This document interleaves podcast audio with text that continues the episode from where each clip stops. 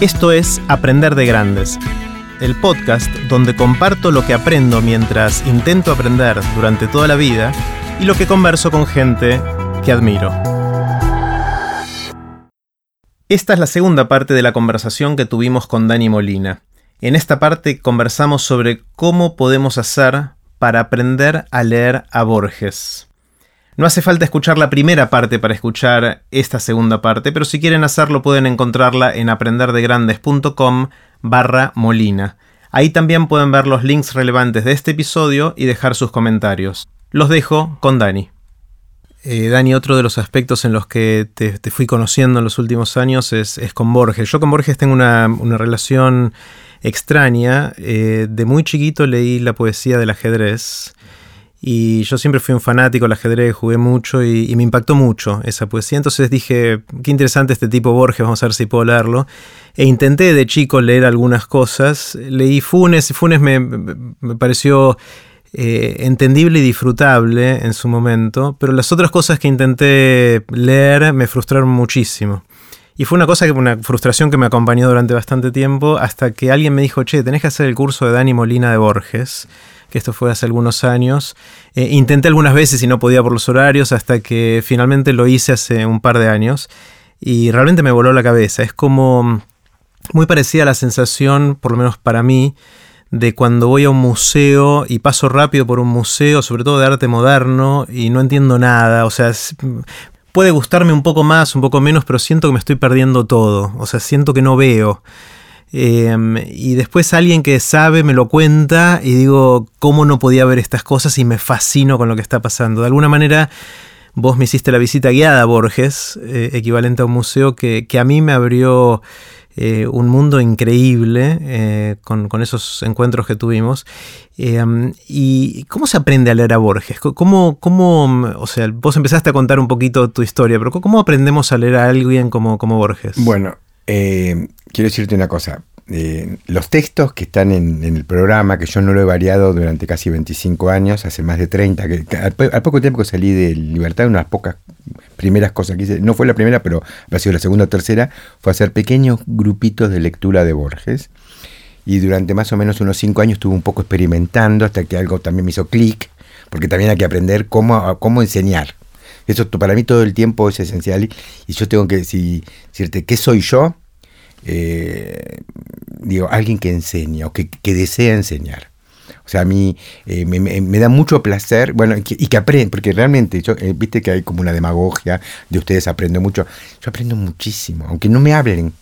O sea, hay como, hay como una, yo, yo voy, vas sintiendo cuando estás hablando lo mismo te pasa en TED, porque cuando di la charla TED, la gente ríe o no ríe o no sé, y, vos estás tan metido en vos, qué sé yo, pero hay una onda que te viene que vos, vas viendo y aprendiendo de qué cosas estás diciendo que vale la pena. Bueno, en un curso, cuando hablas y, ya está con una relación casi más personal, porque un curso, por ejemplo, yo he llegado a dar cursos casi para 100 personas, y la mayoría, el promedio ha sido de unos 50. Vos viniste una de 25, 30. Ah, sí, era relativamente chico. Porque ahora bien, ahora lo hago tratando de que entre menos 25, 30 más o menos. Bueno, 35, pero no mucho más porque me gusta estar más cerca, incluso irnos caminando por ahí hablando. Este, eh, ese programa, te decía yo, casi no lo varía en 25 años. Y eh, por, primero porque creo que pedagógicamente esos textos son esenciales para entrar a Borges, por lo menos como yo lo puedo dar.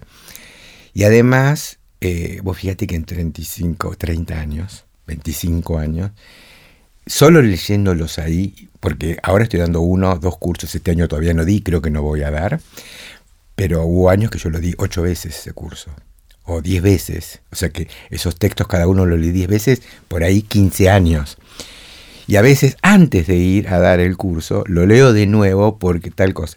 Y yo sé que parece una ridiculez. No digo que cada vez que lo he leído, de las 300 veces que he leído la LEF, o más, cada vez descubrí algo nuevo pero te puedo asegurar que por lo menos 50, 70 veces descubrí cosas que no había visto antes en el Aleph o que me digo, ah, ¿cómo puede ser?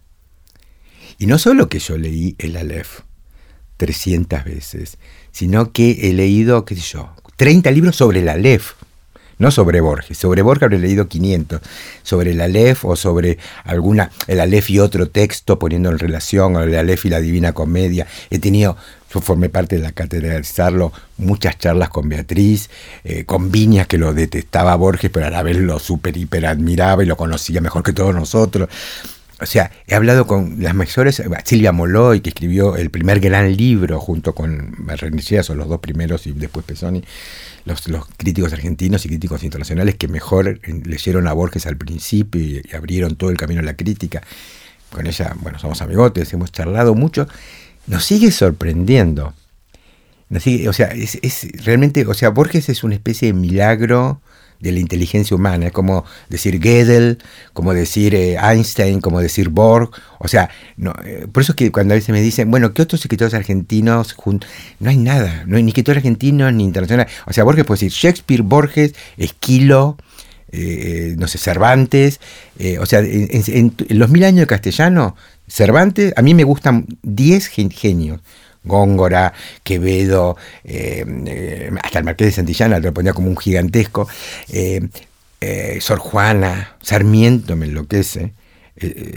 bueno, y son buenísimos. Ahora, Borges y Cervantes son en caso Están en otro nivel. Están en otro nivel. o sea, si, si, si los otros eran escritores, esto, está, esto es como una super escritura, no sé cómo llamarlo, pero sale, sale de eso. El Quijote está más allá de todas las novelas que se han escrito jamás. Mira que está La Guerra y la Paz, está el Ulises, está el Busca del Tiempo Perdido, que para mí el universo, si Dios existe, lo hizo para que Proust escriba En Busca del Tiempo Perdido. Pero Dani, eh, decís todo esto y de la grandiosidad de Borges y de Cervantes, pero tanto el Quijote como eh, todo Borges en la secundaria lo odiamos. La mayoría de, nuestros compañeros lo odiamos. yo no sé qué hay que, no sé si hay que obligar a leer los clásicos en la secundaria. Creo que hay que, eh, habría que en los programas, los contenidos por lo menos. En la secundaria, en, una vez eh, escuché a Doris Lessing, cuya literatura mucho no me gusta porque es muy militante comunista, feminista. Todo. O sea, cuando pones muchos los sismos ahí, ya me parece que estás subordinando mucho a tu ideología que al final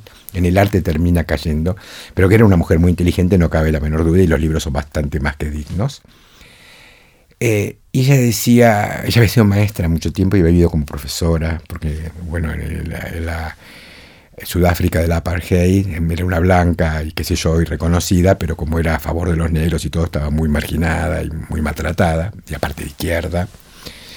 Entonces este, tenía que haberse mantenido como profesora de secundario, ganando poco y qué sé yo. Y ella decía que lo que había aprendido era que no había que hacer. Y lo que no había que hacer era dar mucho contenido, porque a los pies le importa un pepino, no aprenden nada, y a los sumos se acordaban pocas cosas. ¿Qué hay que hacer? Lo que hay que hacer en el secundario era dar herramientas. Y las dos herramientas fundamentales que ella creía en el secundario eran un idioma, extra parte. O sea, muy bien la gramática del idioma, en el caso de ellos será el inglés, que manejen muy bien el inglés, que lo sepan manejar como, dice como ella decía, como si fuera un puñal que te pueden clavar en cualquier lugar. en lo posible mínimamente otro, aunque sea para leer un francés, un castellano, algo que les fuera útil y que, lo, y que se haga con canciones y con juegos para que les guste hacerlo y que sea divertido y que entiendan la cultura de ese idioma. Y la matemática y que si a los que estudian matemáticas ven que eh, son menos abstractos y les interesa problemas más prácticos, darle física, si no, no. Hmm. Decía, si no las buscarán ellos. Decía, porque, y yo lo sé, yo aprobé física, matemática y química con 10, y, si vos me decís que te resuelvo un binomio, es una ecuación de segundo grado, no sé cómo se resuelve. Entonces, este, no me acuerdo nada de análisis matemático, etcétera, y la aprobé con 10, porque yo aprendí de memoria para aprobar el examen y era muy bueno, y entonces la, la aprobé. Eh, entonces creo que, en el secundario hay que dar herramientas y, y, y, si vos me das una clave de cómo se aprende, yo te digo como yo aprendo o como yo enseño, seduciendo. Mm. Que haya amor, que haya erotismo en el sentido griego, que es una palabra que uno la dice en castellano, y en castellano está muy ligada a lo sexual, pero es como, es una afectividad de alma a alma, ¿no? Muy intensa, profundamente, que te puede enloquecer. Eh, Y, me parece que si eso no se si un profesor no genera eso, no genera. Ella aceptaba, y yo estoy también de acuerdo, que podía darse algún contenido, por ejemplo, de los, los conocimientos básicos culturales para que alguna persona pueda manejarse en el mundo, con, por ejemplo, lo básico de, geografía o lo básico de la historia del país, para que si alguien te dice Mariano Moreno, bueno, digas quién fue Moreno, qué sé yo, qué pasó con la Revolución de Mayo, porque de alguna manera nos constituye, pero muy básico y muy, y muy explicado, no que Moreno era lindo, feo, se peleó con Saavedra, le, le metió los cuernos a la mujer, qué sé yo, no sé, no toda esa tontería, sino digamos que sepamos para qué sirvió Moreno en la historia y si te interesa lees más. Ella decía que un profesor en realidad, creo que estaba muy ligada a la, ¿cómo se llama? la enseñanza de este profesor indio ahora, nada que ver porque lo conoció, pero el que ahora... ¿Sugata Mitra? Sí, Sugata Mitra, o sea, un poco que el maestro sea como un indicador de que cuando los alumnos le preguntan les da bibliografía, les da una guía, pero que, lo, que sean ellos los que quieran saber. Es más un motivador y que después da palmadas en la espalda. Y que claro, que sea un motivador, ¿no? Y hoy con internet el profesor tiene que ser un motivador y cuando de golpe se encontramos esto, bueno, le decís, mira, si no lo conoces, y aprenderlo con ellos y ver y decir, darle tu opinión. Y si lo conoces, decirle, mira, no, sí, por esto, por aquello, me gusta. Si te interesa esto, busca también por acá. Claro. Pero eh, volvamos un segundo a Borges. Eh, que más allá de tomar tu curso, que sería lo ideal, pero que no puede hacerlo todo el mundo, eh, ¿Cómo si alguien realmente eh, te escucha vos decir esto es lo más grande que le pasó a la literatura en castellano en, toda la historia? Sí, mil, mil, casi mil cien años. ¿Cómo nos acercamos? ¿Cómo, ¿Cómo, alguien puede acercarse de una manera amigable y descubrir esa eh, fascinación que hay en... Bueno, vos decís, mi curso te gustó, porque bueno, lo di muchas veces, los textos los conozco a ojos cerrados, eh, pero una cosa que yo me, me planteé desde, desde que empecé a dar cursos, yo me acuerdo que tenía así, había sido como un novio, pero que duró nada, como novio, pero duró mucho como amigo, va, mucho, cinco o seis años murió de sida, pobre, y era uno que trabajaba en la cátedra de Tomás Abraham, eh, Gustavo, ya se me olvidó el apellido, este, un tipo muy genial que conocía muchísimo de la filosofía florentina, me metió en el, en renacimiento florentino, en Marsilio Ficino, etc. Bueno, cosas que yo nunca había leído acerca de, la religión de las almas de Platón, el neoplatonismo que se hizo en, Florencia y en, el norte de Italia. Todo esto, y yo lo admiraba, porque cuando él daba clases, todos nos quedábamos, ¡wow! Era. Yo, iba, yo, no tenía que cursar la materia con él nada. Yo iba, a todas sus clases porque era un placer ir y obviamente me permitía entrar. Y, entonces las escuchaba y digo, me dice, vos tenés que dar clases, sos muy bueno para dar clases. Digo, nunca había dado clases yo. Estoy hablando de 1984, yo recién hacía un año que salió Libertad, seis meses. Y, me, y, yo le digo, ¿cómo sabes que? Me dice, dice vos, vos entendés el núcleo de la cosa y cómo transmitirlo tenés que animarte. Y digo, pero la gente se va a reír porque yo ni siquiera sé cómo armar un programa, todo. Y me decía, mira, lo principal que tenés que pensar es una cosa. Vos ofreces algo, o sea, tenemos que aprender de los sofistas. Dice, los sofistas son nuestros grandes maestros, no los filósofos.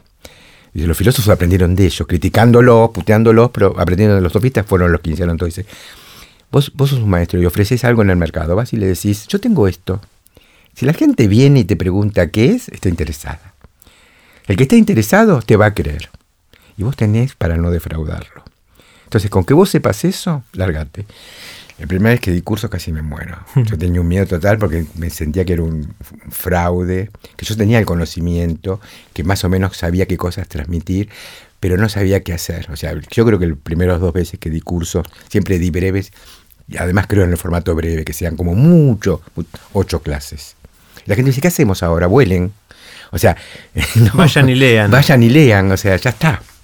Eh, eh, eh, me parece que, no sé, no lo recuerdo bien, o sea, viste, pero me, da la idea que aprendí más a cómo daba el curso a que los que les transmití. A todo el mundo le gustó, muchos, tengo amigos de aquella época que vinieron a mis primeros cursos, este, y uno tiene que aprender a transmitir. Entonces, lo que, ¿qué fue lo que algún momento me hizo clic para aprender a enseñar? Era esto que yo aprendía de, Gustavo cuando él, cuando él transmitía, y era que estaba totalmente apasionado, que amaba lo que hacía.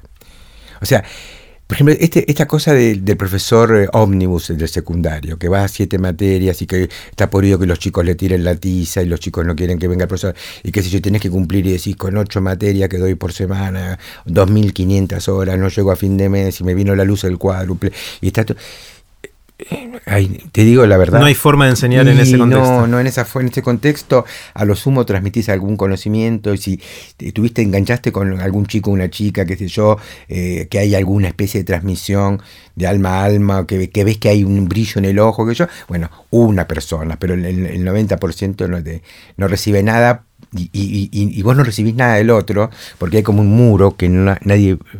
Hay un muro en, la educación obligatoria, digamos. Lo hay incluso en la, buscada, pero que hay que cruzar juntos. Pero en la obligatoria hay un muro. Y si, y si ese muro ni siquiera se roza para ver si se puede saltar, no hay, no hay, no hay, no se aprende un pepino. yo a veces hablo con chicos del, del secundario, hijos de amigos que tienen 14, 15, 16 años, me dicen, ah, la profesora, qué sé yo, bueno, y es como que eh, no, hay, no hay ni, diálogo. Y yo digo, creo que en ese aspecto eh, la educación secundaria ha empeorado en el sentido de que las condiciones materiales son peores en que los profesores conocen menos que los alumnos de muchas cosas que los alumnos conocen, que tienen acceso. Yo lo veo con chicos que van a Buenos Aires y con profesores que han ganado sus cátedras por concurso. No estoy hablando de una escuela de frontera con chicos que vienen de familias analfabetas, etc.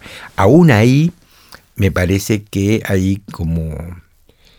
Estamos viviendo un, momento de quiebre cultural tan grande que muchos, muchos de los jóvenes saben más que los profesores, en general. Y eh, además los chicos agarran una computadora y enseguida están buscando cosas y qué sé yo. Yo tengo amigos de mi propia edad, de mi misma edad, que, que no que entraron a Facebook hace un año, pero ha casi de obligación y, se niegan a, todo, a todo lo que sea TICS. Y, gente, te estoy hablando, no los voy a nombrar porque no, no, no, no, 10 de los principales intelectuales argentinos, ¿no? Que, que, que, consideran un poco como que la tecnología es una esnoveada de pelotudos o qué sé yo, algo que no, no, no, que ellos no van a caer en eso, ¿no? Eh, y, me parece que es como. Entonces eso, eso los aleja de los muy jóvenes que están en otra cultura. Bueno, esto, que te estoy poniendo en, en, estratos muy privilegiados y sofisticados, a niveles mucho más populares, donde los chicos necesitan que, digamos, acceder a fuentes de conocimiento porque en su casa no tienen prácticamente ningún, eh, con, eh, como se dice, ninguna protección, ninguna biblioteca, ninguna tradición cultural, este, se, hace más difícil y más que un profesor si ahí no los hace. A veces pasa, un profesor por año a lo mejor eh, encuentra alguna forma de comunicación, pero es que realmente es una especie de como el profesor, el profesor canchero o el amigo, pero no, no por ahí como que los motive de otra manera. Entonces me parece que habría que realmente repensar si vale la pena seguir este secundario de 20.000 contenidos o qué sé yo. una, de las cosas, volviendo por un segundo a Borges, que, que me fascina de Borges, eh, que no recuerdo si lo decís en el curso seguramente, o yo también lo, lo escuché por otros lados, y es que Borges es uno de los escritores eh, de ficción más citados en estudios, en, papers científicos, en física y demás cosas. Eh, porque muchas de las cosas que se fueron descubriendo en la mecánica cuántica y en los infinitos y en las demás cosas que, Borges exploró desde la ficción, después pasaron a ser ciencia. ¿Qué, cómo hizo Borges? ¿Que, tenía una, una, intuición para estas cosas? Eh, me, me, parece que, bueno, creo que ahí está, ahí está el genio. Yo no, yo no sé cómo lo hizo. Eh, porque Borges es un, es un caso raro. Uno lo mira biográficamente y Borges es un tipo muy común en algunos aspectos y en otros aspectos es muy excepcional, pero excepcional por lo raro como bicho raro. Por ejemplo, su relación con la sexualidad en general es eh, de un, un nivel de conservadurismo, pudibundez terrible, a tal punto que por casi si uno toma todas las biografías, posiblemente Borges nunca haya tenido una relación sexual plena con ninguna persona en el mundo de ningún sexo. O sea, no es que porque era gay o que... No. Eh, muy posiblemente se masturbaba con mucha culpa, pero tampoco tenemos un video, así que no importa, ya alguno me va a decir, ¿y vos cómo sabés? No, no importa. Eh, entonces, eso, eso, esto también delimita mucho. Y está, y, pero en su literatura eso está muy marcado y muy visible. Desde Emma Suns, por ejemplo, que ve como lo más terrible que le pasó en el mundo hacerse acostar con el marinero para encontrar una excusa para que no ir presa. Y considera eso peor que el suicidio de su padre, que se ha matado por el crimen del otro. Ella quiere vengar eso, pero dice ahora quiere vengar el ultraje que ella, sufrió, que es peor para ella. Fíjate, acostarse con un tipo que ella buscó por otro lado, ¿no? Este, y, eh, o sea, hay, eh, hay, mucho de eso, o sea, que es un bicho muy raro por un lado. Pero por otro lado es un tipo muy común, qué sé yo. Por ejemplo, Vittorio Campo cuenta que lo invitaba a su casa y le pedía un arroz con leche, porque era fanático del arrocito con leche, con canela. O sea, todo ese tipo de cosas. Era como un chico que la mamá le, daba las cosas hasta los 80 años, ¿no? En, la, en la, mano. Eh, e, etcétera. Entonces es, un personaje muy, muy extraño, pero por otro lado es un hombre argentino muy porteño, muy, muy, de la ciudad, muy devoto, y, que tuvo una formación muy extraña, porque aprendió todo en su casa, de joven, tuvo una, cuatro años solo de educación formal, fue cuando fue a Suiza, porque por ley en Suiza en ese momento la educación era obligatoria, y ellos tuvieron que quedarse por la guerra, entonces a la familia o una o la deportaban o mandaban a sus hijos al colegio. Y fueron, fue un colegio suizo donde él dice el único que aprendió fue francés y latín este, y algo de matemáticas, muy poquito. Eh, dice, porque eran las únicas cosas eh, obligatorias, totales, todas las demás materias eran optativas, y como eran optativas no tenían exámenes, o sea, él quiso estudiar historia suiza para conocer un poco de dónde era, y en Suiza la historia suiza no existe, no, no se enseña porque no les importa a nadie. Entonces decían, no, no, acá hay que estudiar historia de los países que tienen historia, y, lo quería. Y este y casi todo lo que aprendió es, es, el autodidacto perfecto. Se guió él con enciclopedias, así aprendió italiano, con una edición bilingüe de la Divina Comedia, con un con un diccionario. Eh, era muy inquieto. Lo que también tenía era que uno, uno la, imagen, si uno le pregunta a la gente, Borges un gran erudito, leyó todo, y Borges no leyó todo. Borges tampoco leía los libros completos. Hoy lo puso Pablo Gianera y yo lo recomendé en una columna que recomiendo en, el diario La Nación. Este, eh, Borges leía para escribir. O sea, eh, entonces te voy a contar una forma, por ejemplo, cómo Manuel Puig leyó el Ulises, eso lo cuenta Piglia, me lo contó además personalmente con más detalle, eh, y de esa, digamos, o sea, lo de, lo Puig es, extremo, pero Borges un poco leía así. Puig agarró el Ulises, en inglés, porque él leía muy bien inglés, le agarró el Ulises en inglés, empezó a ojearlo todo, y dice, no, este libro es dificilísimo, yo no voy a poder leer un libro de 800 páginas, a mí me interesa el cine, no me interesa la literatura, empezó a leerlo todo así, y dijo, es muy bueno este libro tres o cuatro veces se puso a leer una página, leyó otra cosa, y, así, tres capítulos después dijo, muy bueno, tiene una idea esencial que a mí me gustaría escribir algo así. Así fue, así escribió la tradición de Rita Hayworth, su primer libro, que está armado igual que el Ulises, eso no lo dice nadie, tienes una primicia acá. Eh, eh, eh, que está hecho de diferentes voces, de diferentes géneros y parece que, fuera el caos del planeta, pero está organizado a través de que esas voces tienen un sentido. Y está hecho con... Porque el primer capítulo de Ulises es un capítulo bastante tradicional, no se cuenta una historia y hay una voz que la va contando. Pero en el segundo es un capítulo hecho todo de recortes periodísticos que son como pequeñas noticias de los diarios que alguien pegó con las publicidades inclusive, con ese, ahí tenés la información narrada a través de noticias del diario. Después es la corriente conciencia de un personaje, después aparece una fiesta como una obra de teatro. Entonces dijo, es como mil libros en un libro, pero todos tienen al final, van, haciendo una historia. Y entonces a él se le ocurrió la tradición de Rita Hayworth ya sin un narrador. Acá hay un narrador en el Ulises y él sacó el narrador, fue un paso más adelante.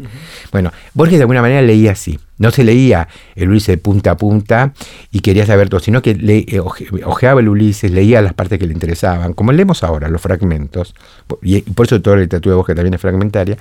Le interesó el monólogo final de Molly Bloom eh, ahí sí lo supo casi de memoria porque para él era un largo poema en prosa y lo quiso traducir al castellano. Tradujo las dos primeras páginas al castellano candengue de 1930. Entonces, por ejemplo, le dice Prost y qué sé yo así. Está traducido con una manera como hablaba un compadrito, digamos, porque él considera que la Molly Bloom era una mujer de clase baja irlandesa y él quiso hacerlo a una mujer de clase baja porteña de la misma época. Y dijo que era imposible, o sea que no, siguió con las 60 páginas, están las dos páginas primeras traducidas, pero eso también te muestra eh, ¿qué, le interesaba a Borges, le interesó eso, quiso pasarlo a otro idioma, quiso recuperarlo e inventar un castellano que fuera como el irlandés. Ese es el proceso de, la lengua de Borges. Borges trata de hacer un castellano que sea como el inglés de Wilde. Eso lo escribí hace poco en el artículo y, creo que él lo logra. Piglia dice, lo logró y por eso tiene la mejor literatura en castellano. Eh, pero no se leyó todo. O sea, lo que, él, lo que él busca es aquello que le interesa. Claro, tiene una lectura práctica. Tiene una lectura práctica. Y tiene una lectura práctica, sí, hecha por un amor, por eh, saber eh, cosas. a él le interesa cierta cantidad de cosas. Por ejemplo, el lenguaje, cómo el lenguaje organiza el mundo. Entonces tiene la biblioteca, la enciclopedia británica. Esa era su fuente de saber principal que era aparte por otro lado la fuente de saber principal del planeta que había antes de Internet, este, en un solo lugar, digamos, si no tenías la biblioteca de Washington atrás tuyo, eh, para tener una casa. Tenía la biblioteca británica, la enciclopedia británica. La enciclopedia británica tradicional, la que a él le interesaba, no las últimas dos o tres ediciones que ya era más parecía a las otras enciclopedias, eh, eran ensayos firmados, por ejemplo, por Stevenson, o sea, que escriben sobre la literatura gótica. Entonces era un ensayo.